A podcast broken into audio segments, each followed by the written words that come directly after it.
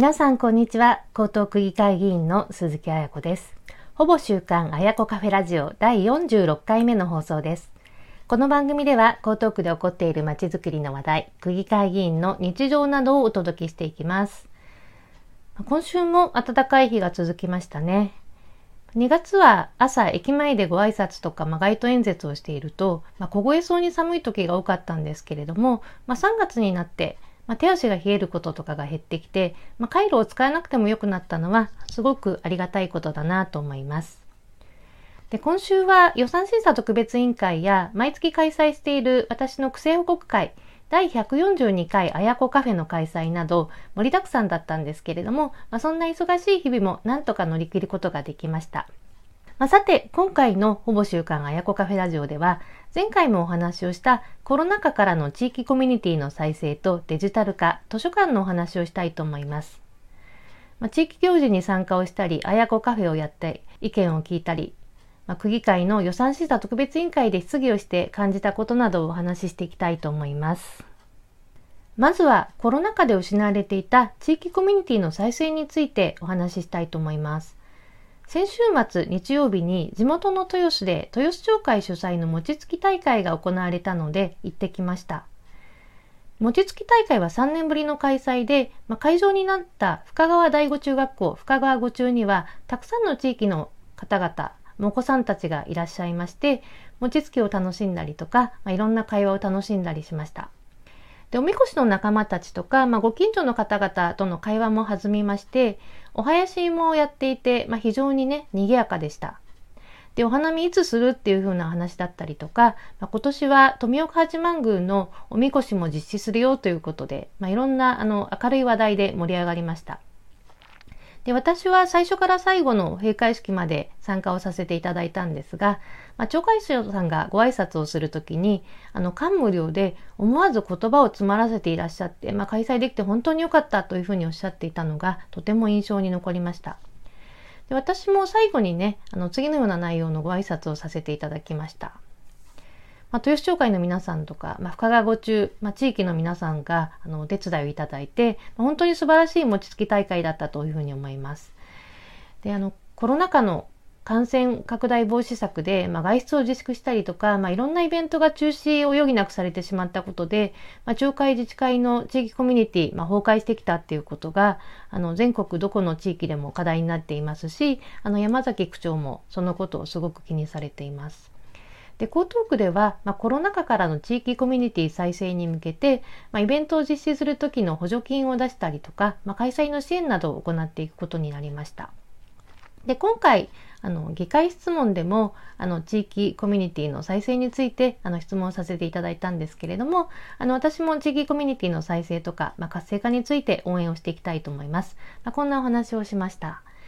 で地域の町会や、まあ、自治会の活動あのマンション内での活動などコミュニティを活性させ活性化させるというふうな意味では、まあ、前回のあやこカフェラジオでお話ししたようなデジタル化の支援というのも鍵を握るんではないかなというふうに思っています。で議会質問の中でも町会自治会のデジタル化とあとはマンションの DX 化についても質問をしました。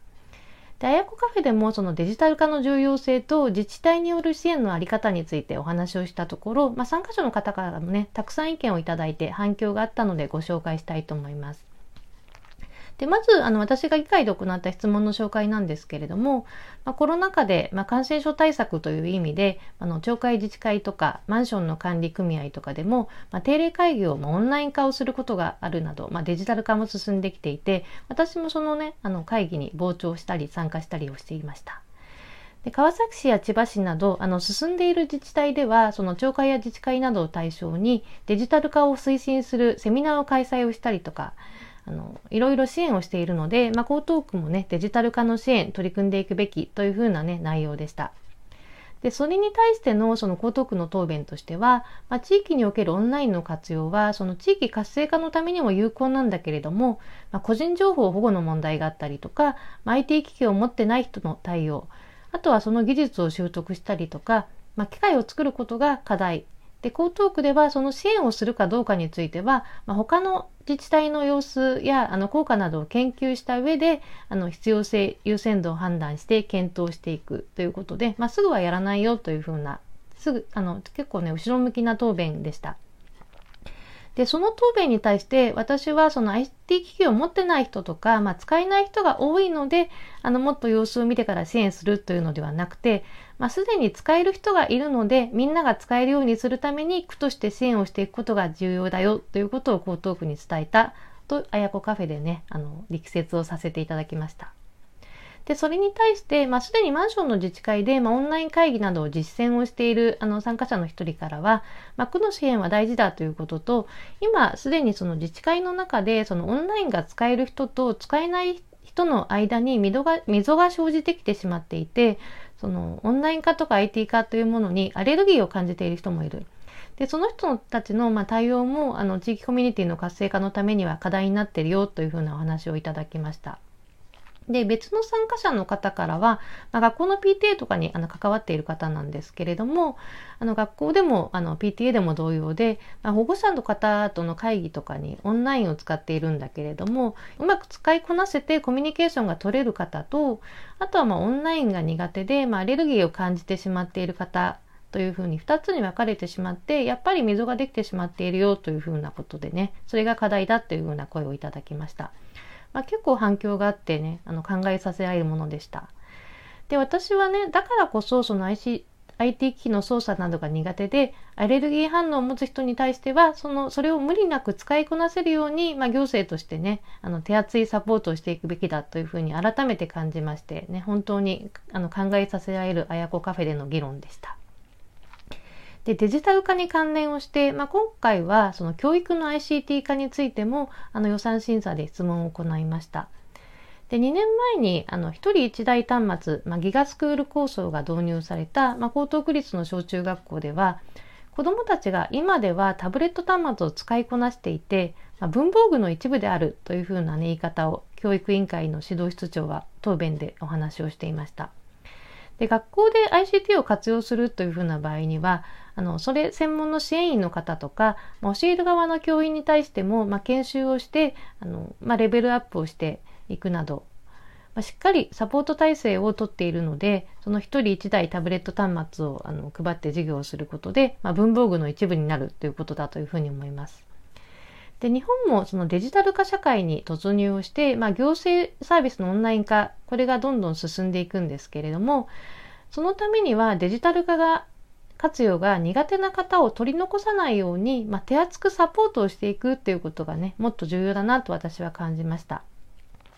で私自身のことを振り返ってみますと、私はあの区議会議員になる前は NTT ドコモに勤めていて、まあ、法人営業の担当として、まあ、観光庁とかに対して、まあ、携帯電話とか ICT を使ってその業務とか行政サービスをま効率化するというふうな提案をしていました。